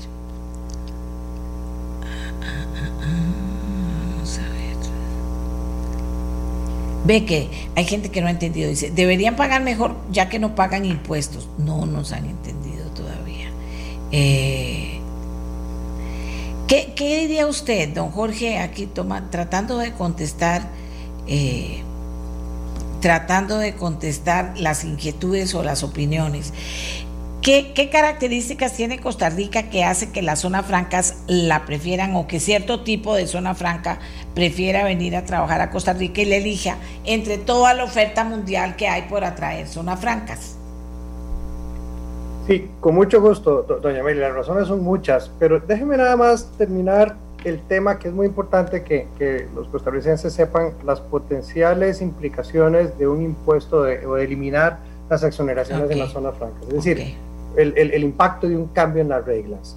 Veamos el caso de Puerto Rico, que eliminó las exoneraciones en los años 90, doña Amelia, y perdió el 40%, 40% del empleo de manufactura. Un estudio muy serio realizado eh, eh, eh, en CINDE determina que fueron más de 200 mil empleos los que se perdieron en Puerto Rico a través de los años por el impacto de ese cambio de reglas del juego. En Guatemala, que cambiaron también el régimen de exoneraciones en el 2016, en la salida de más de 100 empresas. Queremos dejar sin trabajo a todos estos costarricenses. He escuchado a algunos economistas decir, bueno, es que ahí está el caso de Irlanda. Irlanda les puso un impuesto bajo de 12.5% a las empresas y no se fueron. Eso es cierto, doña Amelia. Pero la parte que no cuentan es que lo que hicieron fue poner ese pequeño impuesto, entre comillas pequeño, ¿verdad? Eh, pero poner toda una serie de incentivos a la inversión que suman ya más de mil millones de euros en el año pasado, solo el año pasado fueron más de 200 millones en, incentivos que les dan a las empresas para que se instalen ahí en pago de, incentivos de todo tipo, pero son, son, incentivos en efectivo para estas empresas y de todo tipo para que se vayan. Bueno, Costa Rica no está en las condiciones de eh, digamos, de sustituir, eliminar impuestos y, entonces compensar eso con incentivos. Eh, entonces, aprendamos de, los errores de otros países también, no nos equivoquemos y por, por, favor, no en este momento en que estamos en crisis y cuando más necesitamos estos empleos y esta reactivación económica en nuestro país. Contestando su pregunta, doña Amelia, ¿por qué vienen a nuestro país? Recordemos que Costa Rica no tiene minerales, no tiene petróleo, eh, los que tenemos hemos decidido en no explotarlos, eh, no tenemos un gran mercado interno, ciertamente, ni siquiera Centroamérica es un gran mercado sumado todo es un mercado interno importante para una empresa. Entonces estas empresas vienen a Costa Rica a producir productos y servicios para atender a sus clientes alrededor del mundo, es decir, Costa Rica como plataforma, usando nuestros tratados de libre comercio. ¿Y qué es el imán? El talento humano costarricense vienen por el talento costarricense, doña Amelia, sintámonos orgullosos de eso, que las mejores empresas, las más tecnológicamente avanzadas en ciencias de la vida, en tecnologías digitales, en todos estos sectores, vienen a Costa Rica a contratar a la gente para realizar estos procesos y atender a sus clientes y a sus clientes internos también eh, alrededor del mundo, en más de 10 idiomas aquí desde Costa Rica. Por eso más bien, doña Amelia, mi invitación aquí a don Welmer y a las demás personas que están eh, viendo este panorama, eh, de, o considerando este programa de poner impuestos, démosle la vuelta al tema. Veamos lo que está pasando este año, más de 15 mil nuevos empleos generados en media pandemia, doña Amelia, más bien vamos a abasto. Si usted sigue nuestras redes, verá cómo todas las semanas publicamos dos o tres empresas que están contratando 100, 200, 300 personas, y necesitan nuevas plantas, etcétera. ¿Queremos parar eso? No, impulsémoslo. Veamos la Costa Rica que podemos construir con esta oportunidad que nos da el, mundo, ¿verdad? De venir a invertir en Costa Rica, a contratar nuestro talento para brindar productos y servicios eh, eh, alrededor, alrededor del planeta. Nosotros estimamos que si hacemos bien las cosas, trabajamos el bilingüismo, seguimos trabajando en formación técnica eh, para la cuarta revolución industrial, muy importante, doña Amelia, que las universidades nos produzcan las carreras que están siendo demandadas globalmente, pero nosotros podríamos ganar en los próximos cuatro años tres cuatro años más de 40, 50 mil empleos adicionales y probablemente podamos superar esa cifra incluso, doña Amelia. Entonces, más bien veamos la oportunidad, que es muy grande, es tangible, ahí la vemos porque está sucediendo en media, en media pandemia. Aquí dice, si usted estudia, crece, si no le sirve, se ve estancado en su lugar de trabajo, el estudio le abre la posibilidad de buscar una nueva opción, de emprender Claro, si se queda en su zona de confort nunca va a avanzar. Esto es parte de la discusión. Me encantan estas discusiones, dice. Dice el exministro de Ciencia y Tecnología, Luis Adrián Salazar. Don Jorge Sequeira tiene razón. En este momento el talento es nuestro mayor activo, por lo cual tenemos que potenciar el conocimiento para desarrollo de oportunidades de trabajo. Tenemos que hacer lo posible para apoyar condiciones, para abrir opciones de actividad reactivación económica basada en la tecnología.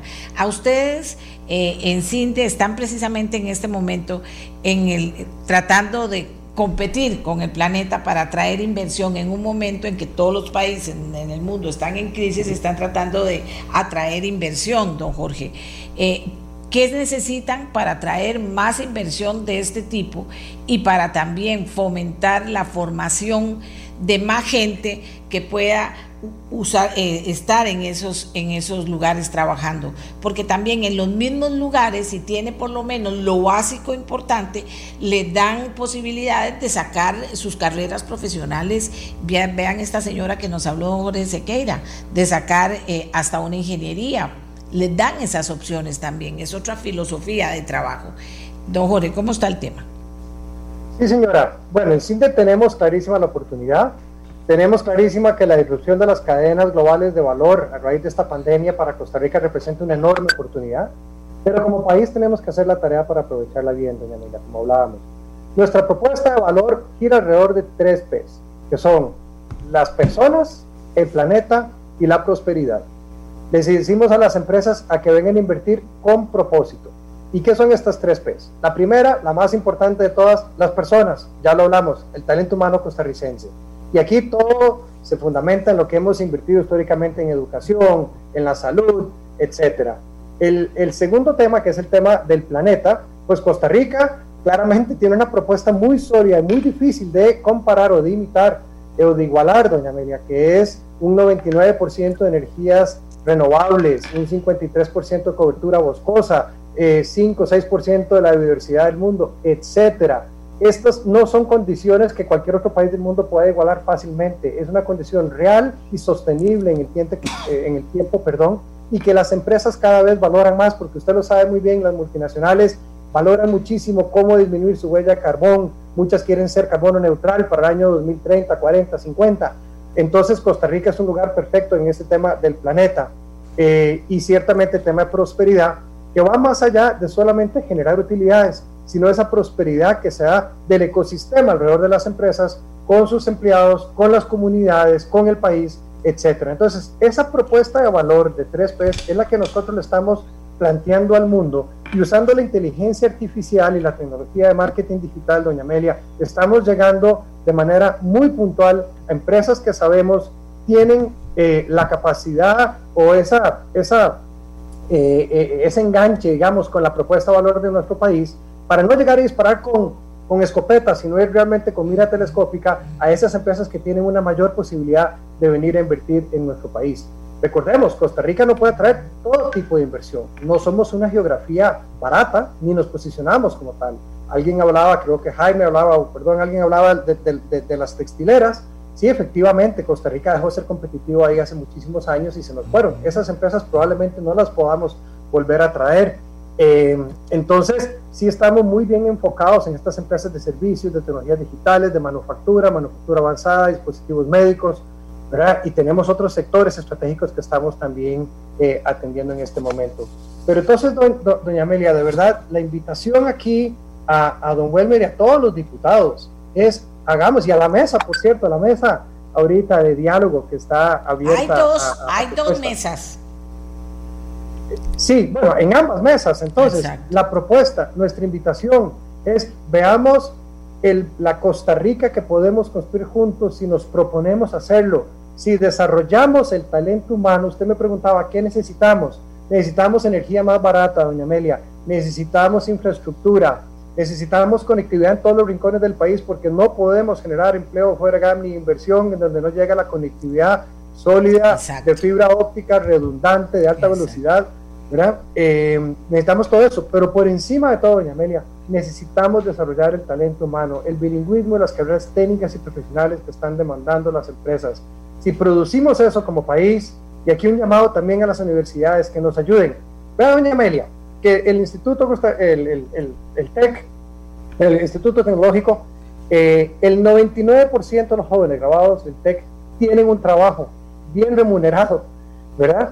Y sin embargo, el 90% de los muchachos que aplican al TEC tienen que ser rechazados porque no tenemos más espacio, porque el TEC recibe tan pocos recursos comparado a otras universidades y a otras carreras.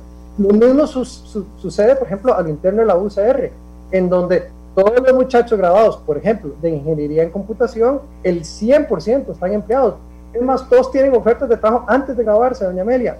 y sin embargo, no hacemos crecer esas carreras que son las que está demandando el mundo y que podríamos estar generando muchísimo empleo, ¿verdad? Y más bien, tristemente, porque es, es realmente es, es, injusto hacer esto, eh, capacitamos a muchachos que invierten cuatro o cinco años de su vida en una carrera en la que al final no hay oportunidades y tienen que dedicarse tal vez a manejar Uber o hacer otras cosas. Eso es muy triste cuando estamos rechazando de nuevo a un 90 o a un 80% de los muchachos que aplican estas otras carreras que sí tienen gran futuro. Le agradezco mucho, don Jorge. Mire, aquí nos dice don Álvaro Alpizar, ellas nos dan el ejemplo de lo que podríamos hacer los demás si no tuviéramos que desarrollar nuestra actividad comercial con costos tan altos por concepto de cargas impositivas y burocracia. No es haciendo menos competitivas a las zonas francas para pagar ineficiencias y privilegios, sino incentivando al sector productivo nacional como vamos a salir adelante. Un bonito comentario y con mucha razón. Don Jorge, le agradezco mucho porque usted hasta ahora en la mañana supo que no estaba don Welmer, ayer habíamos quedado en que yo, y ni siquiera sabía que era don Welmer, de una vez me dijo que sí, cuando se lo pedí. Y le agradezco mucho porque sí, debatir es interesante. A veces cuesta lograr el debate, pero, pero creo que logramos algo más importante, informar a la gente sobre qué es zonas francas y responder las preguntas del tema de impuestos y impuestos no por qué, o impuestos a los dividendos o a las zonas, todo eso se los explicamos. Y creo que eso es lo que vale, que el pueblo esté informado y los diputados también. Pero de todas formas, don Jorge tiene todos los números ahí. ¿Y, hay algún el lugar de, de CINDE o algún lugar en que se puedan ver todos esos números, don Jorge? Bueno, nuestro informe de impacto está en la web, por supuesto, en cinde.org. Los invito a visitar ahí la zona también de a las personas que están buscando empleo, que los, los invito a visitar cinde.org, la sección de comunicados de prensa o de prensa y ahí van a ver todos los comunicados que en las últimas semanas y meses las empresas han venido haciendo con oportunidades laborales para que ojalá las puedan aprovechar. Eh, y cerrar nada más, doña Amelia, primero con un agradecimiento por la oportunidad. Eh, siempre es un gusto venir a su programa, pero, pero quiero cerrar con, con un mensaje de optimismo. Eh, doña Amelia, podemos, podemos construir Costa Rica, podemos construir una Costa Rica mejor, una Costa Rica que esté mucho mejor para todos, dentro y fuera de GAM, con personas de todos los de todos los rincones de este país. Eh, pongámonos de acuerdo y hagámoslo. Si aquí está la oportunidad, podemos realmente soñar con una Costa Rica mejor. Muchísimas gracias a don Jorge Sequeira. Como lo presenté, él es, eh, eso es importante, la cabeza de CINDE en este momento y además tiene una gran responsabilidad. Eh, con nosotros los costarricenses. Qué bonito saber que inclusive ustedes pueden buscar trabajo ahí porque está preocupado por generar todo ese trabajo que se va a necesitar si tiene los requisitos necesarios. También que eso sirva para hacer un llamado a quienes corresponda desde primer grado hasta, hasta el último, hasta el quinto año de colegio preparemos a nosotros, a nuestros muchachos con el bilingüismo. Eso lo están haciendo todos los países porque eso es un requisito importante para que eh, este tipo de empleo bien remunerado en estas eh, empresas tan importantes pueda, pueda ayudarnos Costa Rica. Tenemos que ir viendo todo lo que es esta nueva formación profesional, pero esta es básica, el bilingüismo. Gracias, don Jorge Sequeira. Buenos días.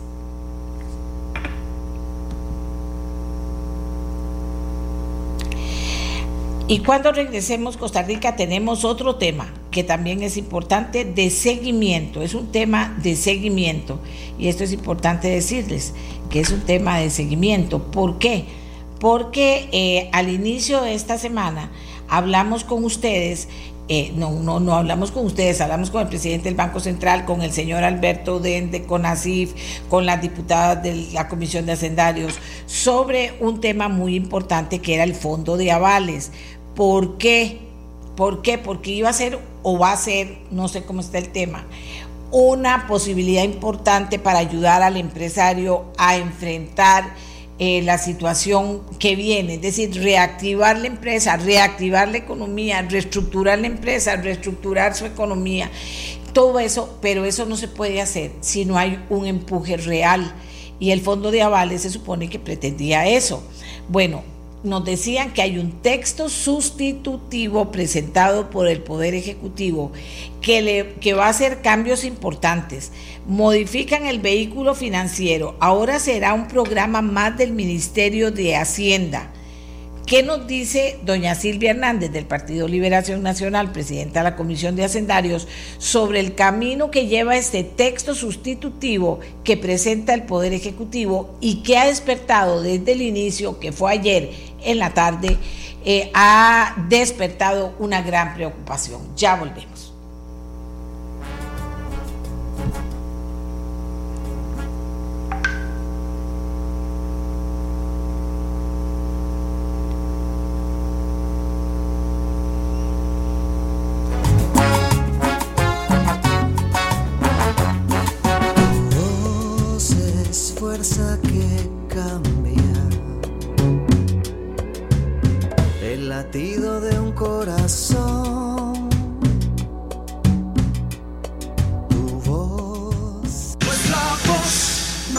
Todos nos viene bien una ayuda extra este año. Por eso en Banco Promérica trabajamos para que las cosas buenas sucedan. Y este fin de año le traemos aguinaldos semanales de un millón de colones, como caídos del cielo. Haga sus compras con tarjetas de Banco Promérica y participe en los sorteos de aguinaldos semanales. Son 10 en total. Además, llévese premios instantáneos. Solicite su tarjeta al 2519 8280. Hace 80 años sembramos la semilla del trabajo. Hoy cosechamos. El sector cañero azucarero de Costa Rica genera más de 65 mil empleos directos e indirectos en la producción de azúcar 100% costarricense. Liga Agrícola Industrial de la Caña de Azúcar. Laica. Cosechamos progreso. Tengo que ir a Riteve. Tengo que ir a Riteve. Tengo que ir a Riteve. Katenkagokaké, Kair Ka, te cabe. Sin importar cómo tenga que recordarlo, haga su revisión técnica. Recuerde que es requisito para el marchamo. Además, ¿para qué exponerse a multas en carretera y aún peor poner en riesgo su vida y la de sus seres queridos? Hoy es un buen día para hacer la revisión. Saque su cita en rtv.co.cr. ¿Cómo prevenir el abuso sexual en un 2x3? Si alguien quiere tocar tus partes privadas o otros lugares que vos no querés, decile que no. Contalo a alguien de confianza. Consulta al 1147. Denuncia al 911. PANI y Gobierno de la República. El COVID-19 se combate con agua y jabón, por eso la industria bananera le insta a seguir las siguientes medidas. Lávese muy bien sus manos con agua y jabón durante 30 segundos. Manténgase mínimo a un metro de distancia de otras personas. Cubra su boca al toser o estornudar con su antebrazo. No se toque la cara. Desinfecte su celular, llaves y todas las superficies de su casa. La lucha contra esta pandemia la ganamos todos. Un mensaje de la industria bananera y corbana. Todos los días son Black Friday en Monje. Por eso venía Monje y aprovecha los precios de Black Friday garantizados en más de 60 mil artículos en todas las monjas del país. En tiendamonje.com y en Monje a tu puerta.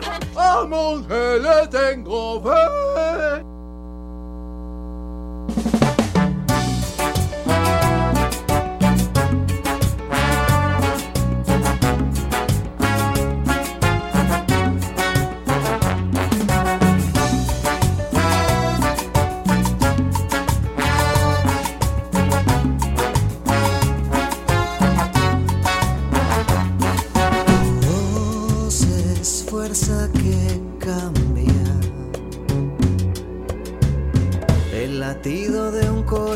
¿En qué estamos ahorita nosotros? ¿Propiciando qué? Bueno, han pasado muchas cosas, estuvimos muy comprometidos con el tema del COVID todos los días, después comenzamos a hablar de este tema de las propuestas eh, para poder pedirle plata al Fondo Monetario Internacional, que es lo que se ha mencionado hasta el momento, eh, para que nos preste plata más barata para pagar deuda que es más cara, todo ese tipo de cosas de las que nos han hablado. Que si el fondo sí, que si no, que aquel chaparrón de que nos mandaron y nos dijeron simple y sencillamente, aquí va 80% de impuestos para ustedes y 20% de más o menos control del gasto. Y el pueblo de Costa Rica se levantó y dijo, no aceptamos más impuestos. Y entonces tuvieron que echar marcha atrás y comenzó el tema de las propuestas. Propuestas que van desde el tema del control de gasto y recorte de gasto del gobierno, es que eso es lo que no podemos perder de vista.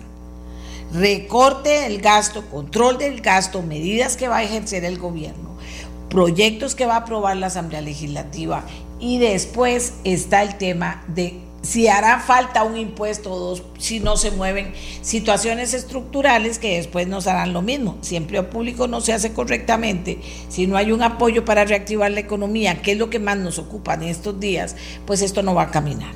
Entonces, no va a caminar porque entonces engordarán al gordo, gordo, gordo, gordo eh, eh, Estado y entonces seguirán cortando el Estado y nos, ¿qué, ¿cuál va a ser la forma? Si no controlan el, eh, el, gasto y si no recortan el gasto y si no actúan activamente el gobierno en tomar esas medidas y hacen conciencia entre las personas de que hay que hacerlo, entonces va a ser poniéndoles más impuestos, que además no sé de a dónde los van a agarrar la plata, porque si la gente no trabaja, no tiene plata, no va a pagar impuestos, ¿de a dónde los va a sacar la plata para pagarlo? La gente y las empresas, ¿de acuerdo? Entonces, estamos ahora en eso, reactivación económica, generación de empleo.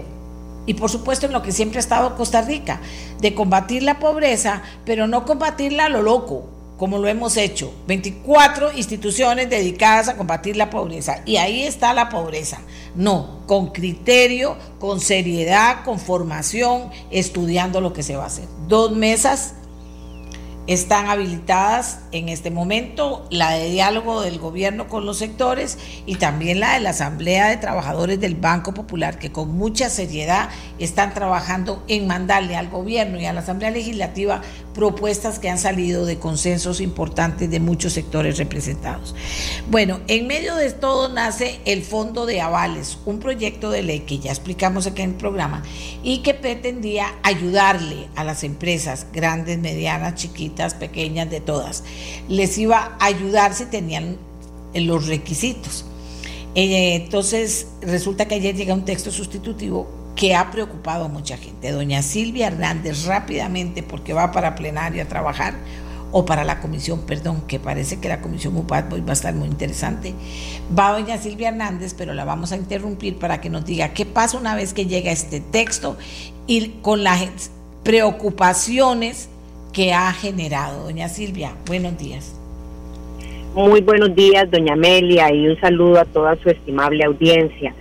En efecto, este fondo de avales es un proyecto de ley que se anunció por el gobierno de la República en el mes de agosto y llegó a la Comisión de Asuntos Hacendarios ya en el orden del día después de pasar por la asignación de una comisión en el mes de septiembre, el 2 de septiembre. A partir de ese momento empezamos a hacer las audiencias de rigor, las diferentes consultas obligatorias y ahí salieron a la luz algunos elementos importantes. ¿Cuáles? Por ejemplo, para entrar en materia, que el gobierno había propuesto que el Instituto Nacional de Seguros iba a ser el administrador, iba, iba a cumplir ese rol de fiduciario, de resguardar ese, ese, ese fondo, esa ese fondo de avales que se iba a constituir para permitir dar garantías. ¿Garantías a quién? a los bancos del Estado para que agilizaran eh, el acceso a financiamiento a empresas. Y ahí es la clave de todo este tema. Estamos hablando de una propuesta anticíclica que llega para ser utilizada en un momento en donde se están dando destrucciones masivas de empleos y que diferentes empresas de todo tipo, como usted lo señala, tengan realmente acceso a financiamiento, que todas esas líneas de crédito que el gobierno ha anunciado, empezando a inicios de año con 900 mil millones de colones y ahora con un acuerdo de junta del Banco Central de 700 mil millones de colones, pero que simple y sencillamente las empresas no están accediendo porque muchas de ellas hoy están con problemas enormes de capacidades, como por ejemplo todo el sector turístico, por, ponerle una gama de empresas, y este fondo de avales venía a impulsar ese acceso a financiamiento. Dicho eso, eh, tomamos como diría yo alguna preocupación para no decir mayor porque de ahí siempre en este en este momento doña Amelia yo quisiera partir de la idea de que se puede construir cosas pero lo cierto el caso es que ayer nos llega un texto sustitutivo construido por el propio gobierno que cambia radicalmente todo lo que se había puesto por ellos mismos en una versión de texto un par de meses antes. Ejemplos claros, bueno, ya no sería el INS quien administraría ese fondo de avales, sería el propio Ministerio de Hacienda, ya no se crearía un fondo, llamémosle intocable, que más bien puede crecer para ese fondo de avales que inicialmente era de 300 millones de dólares a través de un empréstito con el Banco Centroamericano de Integración Económica y el BID. Ahora el, el gobierno, el Ministerio de Hacienda dice que anualmente presupuestará los recursos para ese fondo de avales. Eso tiene implicaciones muy importantes, inclusive de que pasa por la Asamblea Legislativa año a año para incluirse en un presupuesto de forma extraordinaria y eso pasa también por la voluntad de que año a año esos recursos estén ahí. En otras palabras, de ahí el riesgo de que los bancos no tengan esa confianza de esa garantía de recursos de forma, diría yo, permanente, de forma eh, clara, como sería irlo presupuestando anualmente. Eso por mencionarle una cosa. Lo otro que me parece para nada menor es que cambian la garantía de un 80% que se iba a dar, no solamente a todas las operaciones, por ejemplo, si la pérdida esperada de un sector, qué sé yo, volvamos al mismo ejemplo, el sector turístico, el sector turismo, iba a tener una pérdida esperada eh, de mm, un 10%, el fondo de avales iba a avalar un 80% de esa pérdida esperada. Ellos ahora cambian eso y ponen que la pérdida esperada sería de un 60% y que adicionalmente avalí, avalarán o darán avales de forma individual, van a avalar, perdón, de forma individual hasta un 60%. Eso es importante decirlo, hasta un 60%. Entonces puede ser que una persona eh, se le pueda dar por, la, por los requisitos que le vaya a solicitar el banco, que no nos dejaron claros cuáles son los requisitos, eso lo van a poner en un reglamento, que puede ser que a una persona el aval solo le alcance un 10%. Entonces, eh, realmente hay mucha letra menuda y como tercer punto, que me parece muy importante porque lo hablamos muchísimo en su programa, doña Amelia, es este consejo rector que se crea. Ahora dice que el Ministerio de Hacienda tendrá creará un consejo rector por el ministro de Hacienda y dos representantes adicionales que el Consejo de Gobierno designará. Y además tendrá una especie de director ejecutivo, una unidad ejecutora que tendrá un director ejecutivo. Habla también de pagos de acuerdo a salarios que definirá la autoridad presupuestaria. Entonces eso nos suena a más burocracia, la creación de todo eh, un aparato con una unidad ejecutora, no nos suena a que va a ser un funcionario del propio Ministerio de Hacienda, que no va a devengar salario, sino que de la, del mismo Ministerio de Hacienda se tomen los recursos, el recurso humano. Eso no suena así, de hecho no está escrito así porque habla de que tendrá un salario que definirá la autoridad presupuestaria. Eh, y finalmente, el, dice que ese consejo rector, que repito, estará conformado por Hacienda, el ministro de Hacienda y dos representantes que no se sabe quiénes son, tendrán funciones muy importantes porque son los que establecen las reglas del juego, son los que van a aprobar esa pérdida esperada, son los que van a autorizar los pagos de avales a los intermediarios, van a definir las funciones. Entonces, me parece que no es letra menor quiénes van a ser las personas que conformen ese consejo rector. Y no es letra menor que todo eso quede definido posteriormente en un reglamento que dice el proyecto de ley, este texto sustitutivo, perdón, que saldrá 30 días después de entrada en vigencia la ley. A mí me parece que tiene que caminar de la mano, nosotros tenemos que conocer esa versión de reglamento y ahora sí, para efectos prácticos de qué sigue, dando esta rápida explicación, doña Amelia, el punto al que quiero llegar es que obviamente este, a pesar de que es un texto sustitutivo, no es una letra menor, empezó de cero, porque los cambios son radicales y obviamente habrá que enviarlo a consultar de nuevo a todos los actores, no es un tema que nosotros vamos a poder dictaminar porque no son cambios menores y eso es lo que quería ejemplificar de forma muy resumida.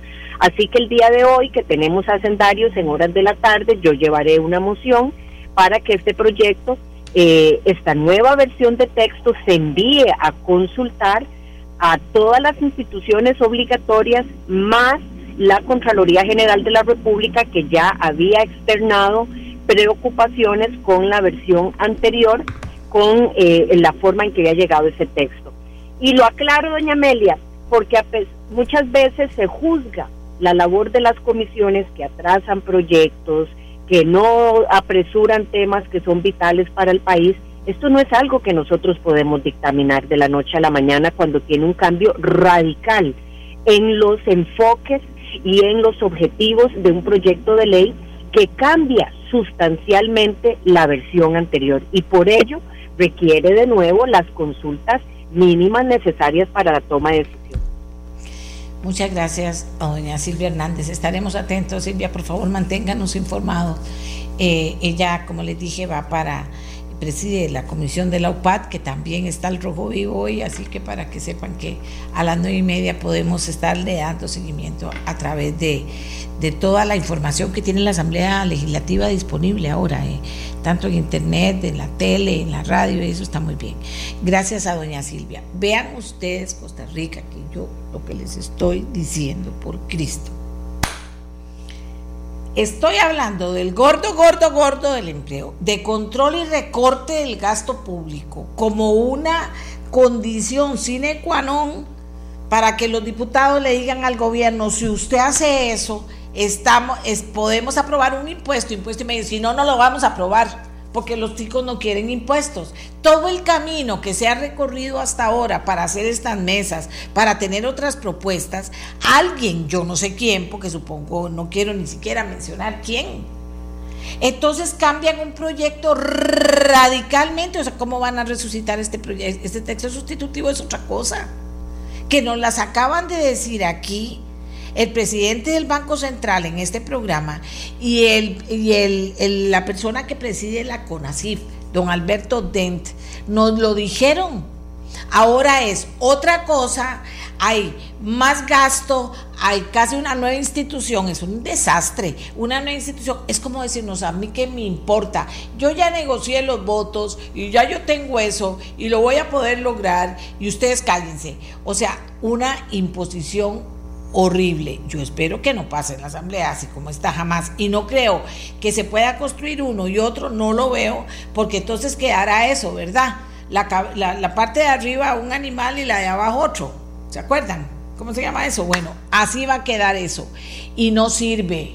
Eso no sirve. Seguir aprobando leyes así no sirve. De verdad que lo digo con todo respeto. ¿Y cómo lo vamos a detener? ¿Cómo lo vamos a detener? Si vea lo que pasa con todos los proyectos, el PAC se queda callado al final y al final tiene 10 votos en la Asamblea y, tiene una, un apoyo popular que va de mal en peor. Aquí está. Y el RAS es fortalecer el Estado, el RAS es no tocar ciertas cosas, ni control del gasto, ni entrarle al empleo público, ni todas esas cosas. Y mientras tanto, con caritas de santos sentados ahí en las conversaciones, en un diálogo, que como un diálogo va a respetar, señores, que estén pasando estas cosas en la Asamblea. Y aparte de, que, de agarrar de majes a todos los pobres que están esperando que les ayuden con esos créditos. Aparte.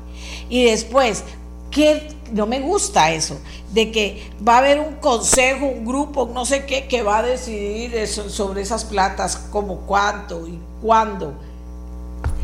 De verdad que aquí uno porque cree que sí se pueden hacer las cosas, uno porque cree que Costa Rica es democrático y no va a permitir estas cosas que están pasando. Y uno al final dice, si los diputados son gente inteligente, consciente, ¿cómo pueden permitir eso si a ustedes también los están agarrando majes? O sea, usted no puede llegar con un texto sustitutivo a cambiar otra cosa que fue la que nació de una idea constructiva de ayudar con el tema de la reactivación económica. Usted no puede hacer eso porque lo hace el gobierno.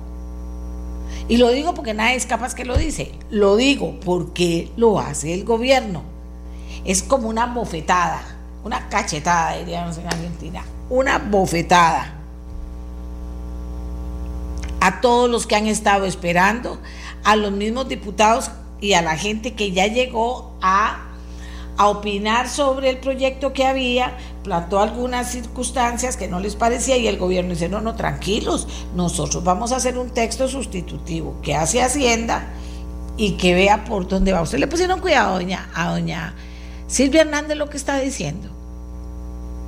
Lo que nos dijo en un excelente resumen, porque eso llegó ayer a la tarde, como la, la cuestión de las zonas francas, eh, estas ideas de Mario Castillo, Luis Ramón Carranza y Walmer Ramos, llegaron también ayer en la tarde a la Asamblea Legislativa, eh, que es un conjunto de acciones para enderezar el rumbo y superar la crisis. Llegaron ayer a la Asamblea Legislativa en la tarde. Por eso es que les digo que ayer a partir de las 4 de la tarde tuve que volver el guion patas arriba. Quería un debate entre Welmer Ramos, de uno de los proponentes de estas ideas, y, y Jorge Sequeira del CINDE sobre zonas francas, pago de impuestos a los incentivos, eh, pago de impuestos a, la zona fran, a las zonas francas, que para ser eh, claro, pago de impuesto a la distribución de dividendos en las zonas francas, ya estamos enterados, y, es, y, esto del, fondo de avales que todavía a las 10 de la noche me decían, doña Amelia, ¿usted vio esto? Digo yo, sí, sí, sí. Y no es tan difícil de entender. Digo, esto es una cosa y el proyecto que, que discutimos y que estudié para hablar con el Banco Central y Hacienda es otra cosa. Pero esta cosa está marcadamente marcadamente clara de qué es lo que pretende el gobierno y hacia dónde quiere llevarnos. Esto no tiene que ver con gasto público, no tiene que ver con ayuda a las personas, no tiene que ver con control de gasto, ni, con, ni con reducción, ni con eliminación de nada. Esto tiene que ver totalmente con una decisión del gobierno de que ahora va a ser el Ministerio de Hacienda con un grupo ahí súper, súper, súper el que va a tener que decidir por algo. Y eso no era ni muchísimo menos lo que se perseguía. Y eso es decirle a los demás, ven, como yo hago lo que yo quiero, ahora voy a salir con esto. No entiendo. No me pidan que entreviste a la gente sobre esto, voy a ver qué hace la comisión. Pero si don Elian viene y me dice un día una cosa, y después, y el presidente del Banco Central, y don Alberto Denti, y después cambian, no dos cositas, radicalmente un proyecto, de en qué quedo yo, que lo voy a entrevistar otra vez para decirles qué pasó. ¿Quién hizo eso? ¿Lo hicieron ustedes? Pero si eso significa hacer un Estado más grande, meter más burocracia, más control, más control del gobierno, o sea, por Dios. ¿Y a dónde se genera confianza con eso? ¿A dónde se genera confianza con eso? Otra institución, más burocracia, más gasto público, las eternas soluciones de Costa Rica que no sirven para nada, me dice una persona. Exactamente, exactamente. Y vamos a ver, bueno, ya tengo muchos comentarios aquí. Vamos a ver. Eh, entonces, ¿en qué queda? Yo puedo llamar a don Elian y don Elian decirme misa hoy a mí y yo decía, don Elian, ¿cómo fue? Bueno, vamos a cambiar esto. ¿Para qué? No entiendo cuál es la intención, si la de fondo de avales era otra, de hacer una institución que eh, eh, de que nos ahogue, que nos mate. Doña Silvia dice, yo creo en construir, yo también creo en construir, pero si es que es un proyecto que dice totalmente lo contrario a lo que decía el otro proyecto, cómo se puede construir y encontrar caminos, ahí no sé, no sé, la verdad. Y se lo digo Costa Rica porque de ahí, ahora me voy otra vez a sentar y a hablar y a preguntar. Ok, ok. Vamos a ver esta, eh, eh, vamos a ver qué hacemos con esta última versión para que usted lo conozca y lo tenga claro. Pero fácil no es, es difícil, porque hay una intencionalidad ahí. No, la intención no era la del principio, que era ayudarle al empresario nacional a conseguir financiamiento para un respiro, para que haya recuperación económica, para que sostenga sus, sus empleados de ahora y ojalá pueda invertir en algún otro producto. Son cosas diferentes las que están planteando y una bofetada al país al decir ustedes aquí pidiéndome control de gastos y todo, pa, tome, ahí va, otro poco, voy a engordar más al gordo en vez de adelgazarlo y quitarle ese graserío que tiene. ¿Qué es el gordo? El Estado costarricense. Plata, plata, plata. Política estatista que en este momento tiene que revisarse. No podemos seguir así. Costa Rica. Este programa fue una producción de Radio Monumental.